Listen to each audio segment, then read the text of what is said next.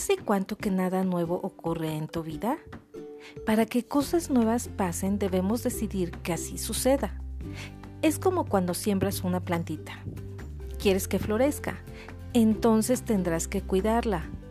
Todo deseo o sueño te debe de llevar a un plan y a una acción. Así que provoca lo que quieres que pase.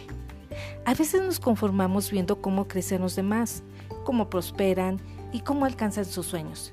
Y te preguntas, ¿por qué yo no puedo lograrlo? Simple, ellos han hecho lo necesario para que suceda. ¿Y tú? Dejemos de vivir cada día esperando a que algo suceda de la nada y empieza a vivir cada día trabajando para que eso que deseas suceda. Muchas excusas tenemos para no hacerlo, como no me siento capaz, no tengo tiempo, yo no puedo, eso no es para mí. Mañana, mejor hazlo tú, o mejor aún, que Dios lo haga por mí. Alcanzar nuestros sueños requiere de esfuerzo, valor, preparación, aprendizaje y valentía. ¿No lo logré a la primera? Lo intento otra vez, corrigiendo y aprendiendo de lo que no funcionó. Debes saber que Dios está ahí luchando contigo, porque Él nos dice, yo estaré contigo donde quiera que vayas. ¿Qué más necesitamos? Fe y esperanza. Esto nos ayudará a hacer las cosas con entusiasmo y pasión.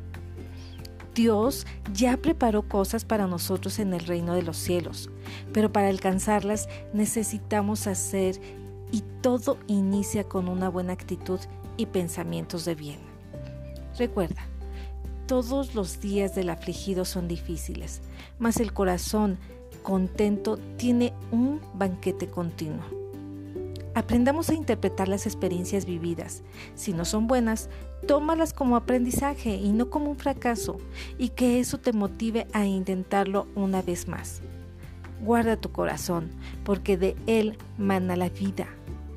Piensa que lo mejor está por venir y que Dios está preparando eso que deseas, siempre y cuando esté alineado a sus propósitos para ti.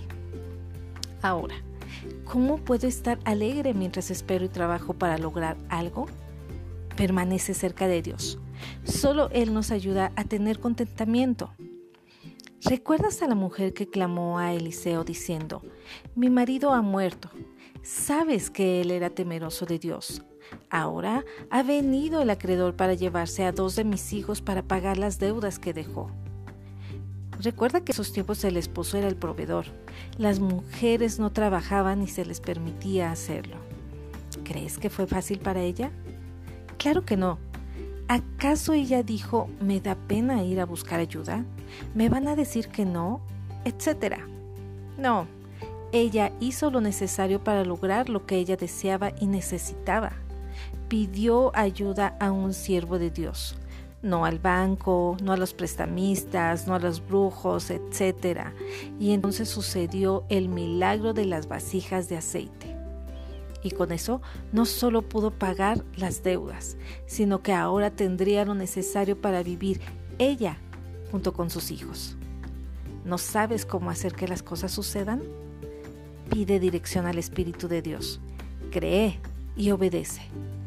Toda acción lleva a una reacción. Mateo 7 del 7 al 8. Pidan y recibirán. Busquen y hallarán. Llamen y se les abrirá.